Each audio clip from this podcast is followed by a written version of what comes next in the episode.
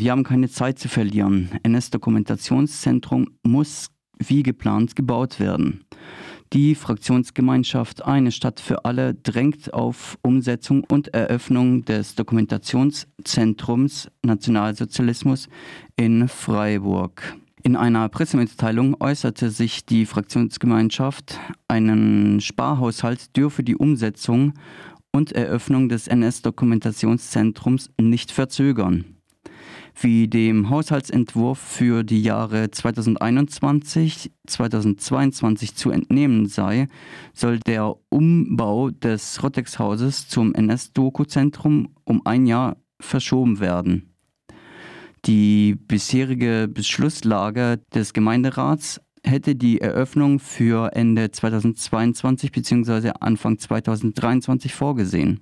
Zitat Was wir mit diesem Haushalt beschließen, kommt auch. Wie Freiburg in zwei Jahren finanziell dasteht, wissen wir nicht. Wir wollen, dass ein so wichtiges Projekt jetzt beschlossen wird und planmäßig eröffnen kann.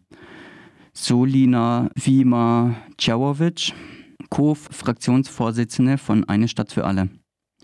Michael Moos, ebenfalls Co-Fraktionsvorsitzender, ergänzte, es sei ein fatales politisches Signal, diesen vor allem für die Bildungsarbeit dringend benötigten Ort als Sparmaßnahme zu behandeln und zeitlich nach hinten zu schieben. Von inhaltlichen Verzögerungen sei bis zu dieser im aktuellen Haushalt vorgezeichneten Sparentscheidung noch nicht die Rede gewesen. Abschließend stellt die stellvertretende Fraktionsvorsitzende Irene Vogel fest, dass das Rotteckhaus von der Stadt gekauft worden sei. Das Regierungspräsidium als Zwischenmietender würde Mitte 2021 ausziehen. Mit Julia Wohlrab sei bereits eine Leiterin im Amt. Die inhaltlichen Vorbereitungen liefen seit zwei Jahren.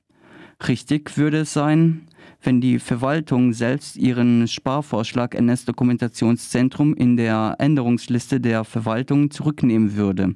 Ansonsten solle nach Meinung Irene Vogels zufolge der Gemeinderat in der zweiten Lesung dafür sorgen, dass die Arbeit für das Dokumentationszentrum wie vorgesehen und finanziell abgesichert werde. Das war die Pressemitteilung von der Gemeinderatsfraktionsgemeinschaft Eine Stadt für alle. Wie es mit dem NS-Dokumentationszentrum weitergehen wird, werden wir von Radio Dreieckland im Auge behalten und über etwaige Entwicklungen berichten. Im Hinblick auf die akute rechtsterroristische Bedrohung, wie wir sie als Resultat des vorher gesendeten Interviews festmachen können, und die durch die jüdische Community diagnostizierte Erinnerungsabwehr der deutschen Mehrheitsgesellschaft erscheint es als nötiger denn je, dass das Dokumentationszentrum rasch ihre Arbeit aufnehmen kann.